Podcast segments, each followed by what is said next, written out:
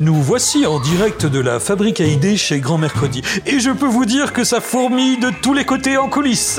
C'est ici que sont imaginées et testées les idées qui mettent de la magie dans la vie de famille. Celles qui créent pour vous des rituels amusants avec vos petits-enfants.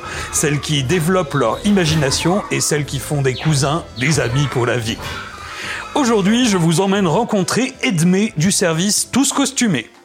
J'entre dans son atelier. Ah, Edmé, je ne vous avais pas reconnu avec votre déguisement d'astronaute. Bonjour, oui, je teste un déguisement fait maison pour les petits-enfants fans de Thomas Pesquet et j'y suis presque, non? Génial, racontez-nous sur quoi travaillez-vous? Il s'agit d'une idée extraordinaire, une idée qui réunira les petits comme les grands enfants, une idée qui garantira des heures de jeu et de créativité et qui sauvera plus d'une journée de pluie ou de canicule, ou juste de SOS, je ne sais plus comment les occuper. Développé avec tous les plus grands de la petite couture, je vous présente le mode d'emploi du panier à déguisement. Une étude très poussée a montré que dès deux ans et jusqu'à l'adolescence, les petits-enfants adorent vous imiter, vous ausculter pour de vrai, ou encore avoir des chaussures qui font du bruit, comme maman.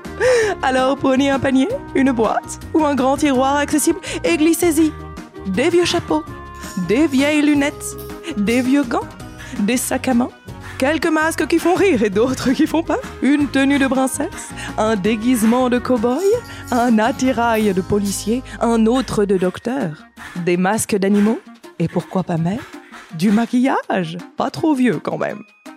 Heure de jeu et pestacle de la cousinade au grand complet en perspective.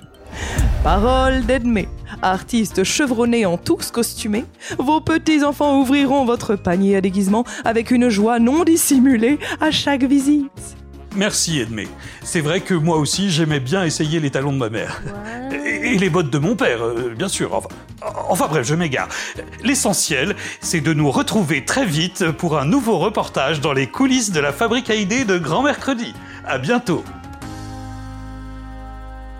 Si vous avez aimé ce podcast, n'hésitez pas à lui mettre une note sur Apple Podcast ou à nous laisser un commentaire. Ça permettra à d'autres grands-parents, d'autres familles de le découvrir. À bientôt!